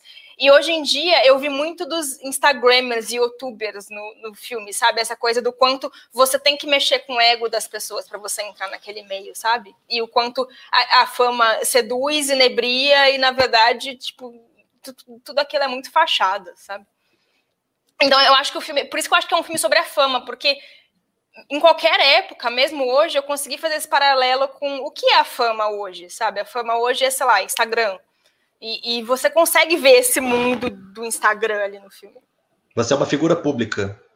Eu nunca entendi isso. A pessoa põe no, no Instagram. Figura eu sou em pública. figura pública? Não. Não, sei lá, algumas pessoas colocam isso, figura pública, porque ela, ah, eu sou seguido por 5 mil pessoas, eu sou uma figura pública. Oi? Por quê? É público, é famoso, é aquele, é aquele, é aquele negócio, né? Quando vem o nome da pessoa, vem a profissão escrita embaixo. Aí depois desses programas de televisão, veio assim, Gustavo, gêmeo. A profissão do cara era ser um dos gêmeos que dançava no programa de televisão. Porra, isso é profissão? Eu, eu gosto de blogueiro quando a pessoa nunca teve um blog na vida. Eu gosto É, de blogueiro Né? sem blogs. Sensacional. Apresentador Inclusive- e modelo. Sei, sei se vocês lembram, cara, mas eu sempre falo isso, né, quando eu comento de quase famosos, que no Orkut existia uma comunidade chamada... Ele falou quase famosos e é, travou. É maldição. Travou! Eu fiquei com Travou, medo. cara. Falei, É não. o algoritmo. Para de falar o nome do filme. A comunidade. Enfim, Tinha uma comunidade é, tinha comunidade, mas na verdade a comunidade era do Cansei de Ser Sexy, na verdade, mas a do Quase Famosos teve gente que fazia isso, mas era mais a do Cansei de Ser Sexy, viajei aqui. O pessoal entrava na comunidade, é, não sabia que existia uma banda com esse nome e ficava reclamando que se cansou do tipo todo mundo achar ele sedutor, ela sedutora, velho. era desse nível ridículo. Bom, Aliás, é encerrando importante falar. Eu fui no show do último, Importante do falar. Cansei de Ser Sexy, foi muito foda. É, não, é muito legal, cara, legal demais. Mas vamos lá, palavras finais aqui, para a gente encerrar o programa, começando com a Lari, depois o Seabra e, por último, o Marcelo Palermo. Ah, contextualiza o que precisa ser palavras finais. É, é a segunda Palavras taça. finais. Não é, não é necessariamente, Lari, o momento da gente fazer um remake de Quase Famosos e falar sobre o estado da crítica de cinema no Brasil, a crítica online, os youtubers. Ah, mas eu tenho tanta Não. coisa para falar sobre isso. Abre um podcast. Tá, o terror é Eu só pra, isso. saber onde que as pessoas te encontram. E o último comentário. Ah, alguém marca essa. Alguém marca esse comentário. A Luísa Ambiel é pegadora de sabonete no LinkedIn.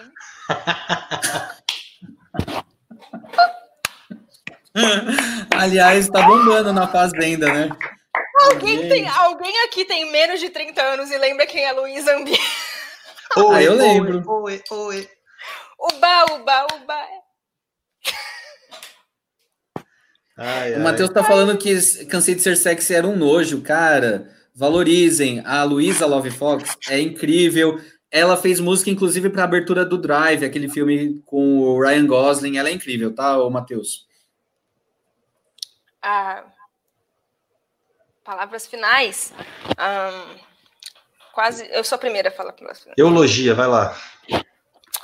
Quase Famosa é um filme muito marcante para sua época. Ai, gente, eu, sério, eu tenho vários outros vídeos, outros podcasts não alcoolizados falando sobre quase famosas, procurem lá, é baseado em trivias do MDB. E, e, é isso, obrigada por terem ouvido a gente por uma hora e meia. Desculpa aí as interrupções, as besteiras faladas. É, quem quiser procurar meus vídeos, eu não, não tá um canal muito atualizado, mas tem algumas coisas lá no, no Lari Padron. Você encontra aqui tanto no YouTube quanto no Instagram, como Lari Padron, quanto no Twitter, é a mesma arroba que eu uso para tudo. E é isso, obrigada.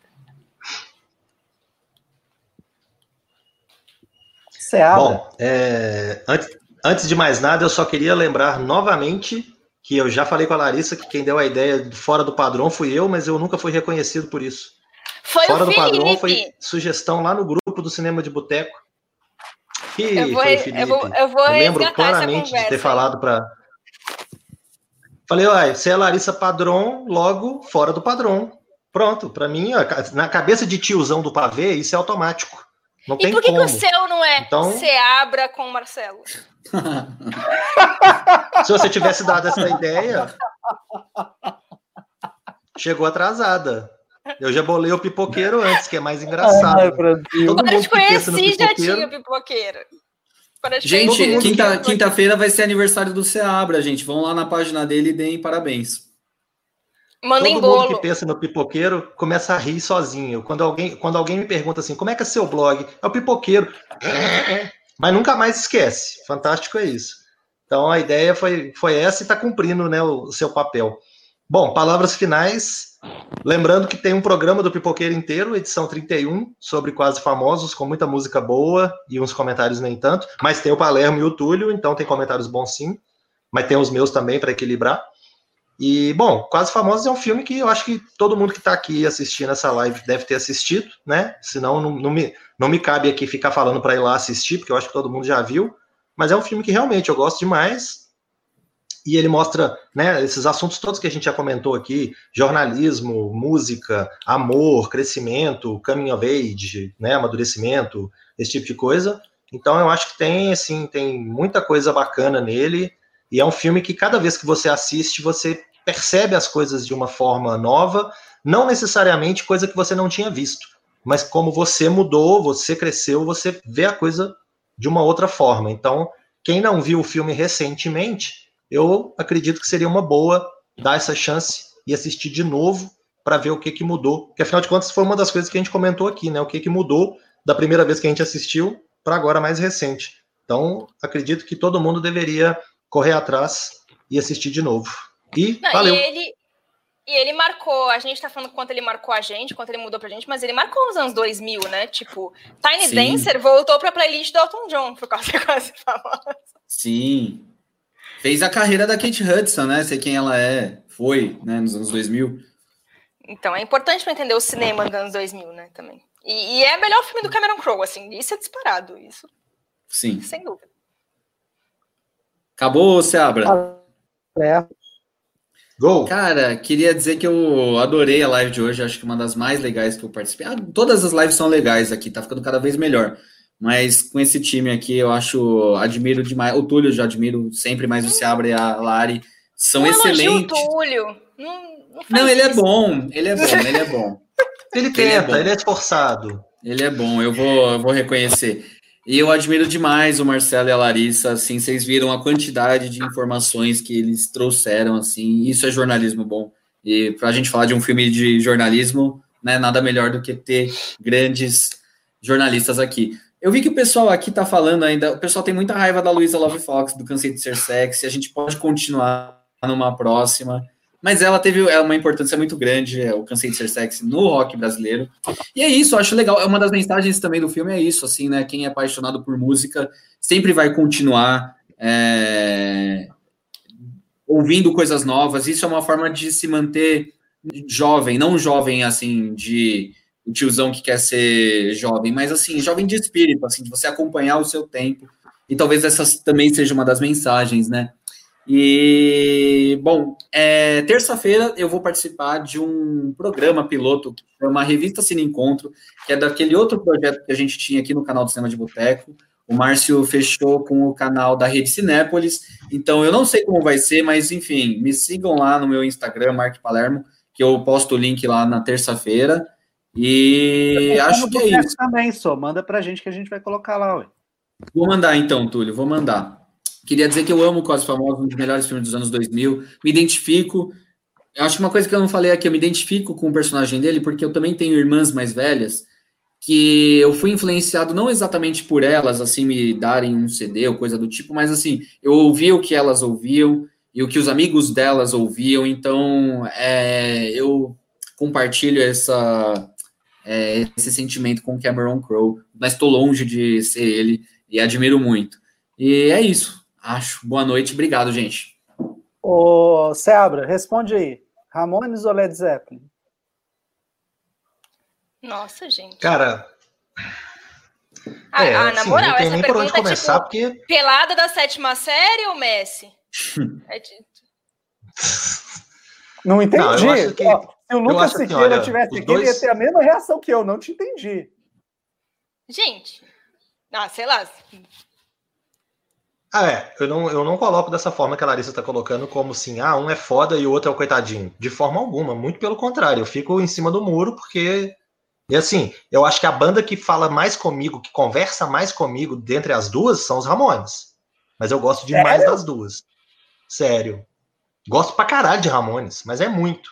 Gosto muito de Led Zeppelin também, mas Ramones, cara, eu acho foda a postura, a questão deles virarem e falar assim: não sei tocar porra nenhuma, mas eu vou ser um músico. Os caras trabalhavam em construção, trabalhavam numa, numa vida desgraçada, numa rotina complicada pra caralho. Aí, ah, vamos fazer uma banda e vamos meter o, o, louco? Vamos, beleza. Fizeram uma banda, uma banda foda que tem muita música que eu admiro pra caralho. Anteontem eu tava numa outra live falando de Pet Cemetery, que eu adoro. Então eu acho que a banda que conversa mais comigo entre as duas é Ramones, mas eu gosto demais. Ô, Sebra, você já ouviu uma do Ramones chamada Needles and Pins? Não é dos Ramones, né? A versão deles é bem legal. É, é uma versão de uma música francesa, né? Que é La Nuit no Fini Plus. Você já ouviu? Eu só a original? Eu conheço a versão, eu conheço a versão dos anos 60 The Searchers. Foi inclusive Cara, a primeira música que eu aprendi a tocar no violão. Tem uma música francesa da Petula Clark, chamada La Nuit non finit plus, que é, enfim, desculpa. Ela, ela caiu para mim no Song Pop esses dias. Eu não, eu não liguei uma coisa na outra, porque no Song Pop você escuta só um pedacinho. Então eu não consegui. Eu, eu, eu sei, porque no filme da Marion Cotillard, que a Dani ama, que eu também amo, tem um filme chamado Dois Dias, Uma Noite, ela canta essa música. Ó, oh, não sabia não. Que era francesa, não sabia não. Não, não sei se a original é francesa, mas tem uma versão. Mas é muito bacana. E a outra Bom, pergunta que foi colocada aqui também era punk rock ou progressivo, se eu não me engano. Eu vi passando aqui também. Britney ou pergunta. Cristina? A Ed está perguntando. Britney ou Cristina, sim. É pelada da sétima série ou, ou, ou, ou Messi, gente. Desculpa, isso é. é tipo, a Britney Spears não sabe cantar. Não, né? Tá, mas. Não, mas, gente, mas, não. Não, eu, eu, também. Eu, eu, eu fico com a Britney. Não, não, eu sou muito time Cristina. Eu sou muito Nossa, a Cristina é muito. A Cristina, coitada, ela é sempre flopada, né? Ela é flopada porque as pessoas não sabem valorizar. Não sabem valorizar talento. Mas. Dirty, eu acho incrível. Dirty é uma música. O álbum dela, Stripped, é muito bom. Tamo junto, Jaque. Bom, gente, é isso então. Palavras finais de Quase Famosos é assistam o filme. Quero agradecer a Marcelo Seabra, Larissa Padrão, Marcelo Palermo, por participarem aqui, engrandecendo a nossa discussão nesta edição especial do Papo de Boteca, edição de número 81. E agradeço também todo mundo que durante uma hora, 33 minutos e 33 segundos permaneceu aqui com a gente, discutindo sobre esse filme que, se eu falar o nome, a transmissão trava. Pode então, falar agora. É isso. Né? Não vou falar, não vou arriscar, porque eu preciso encerrar. Ah. né? Agradeço imensamente. Quarta-feira ou quinta, sei lá, tem a edição 82 do Papo de Boteco, que não tem tema definido ainda, a gente vai descobrir daqui a pouco. Ou tem, eu esqueci. Acho que tem, tem sim. Olha é, lá, eu Túlio, só não já lembro dei ideia, hein? Já White Stripes, Olivia, White Stripes. Não, não, o Marcelo já deu uma ideia, a gente vai fazer, mas as suas vão ficar para outubro. Todos os sobrenomes aqui viram, podem virar piada. É um comentário totalmente ah, o meu aleatório. É, mas... Sim. É, Deixa de ser Palermo. É, é. Tem dias que eu não quero se abrir, entendeu? Mas, enfim, foda-se. É... Canta, ai, tô pedindo para cantar, gente. Cantar Tiny Dancer, não. Não, não, não, chegou a 100 pessoas assistindo. Não cumpriram. Blooding Baby. LA. Vamos lá, gente. Simples for the band. Tchau. tchau, tchau, gente. Você ouviu Papo de Boteco.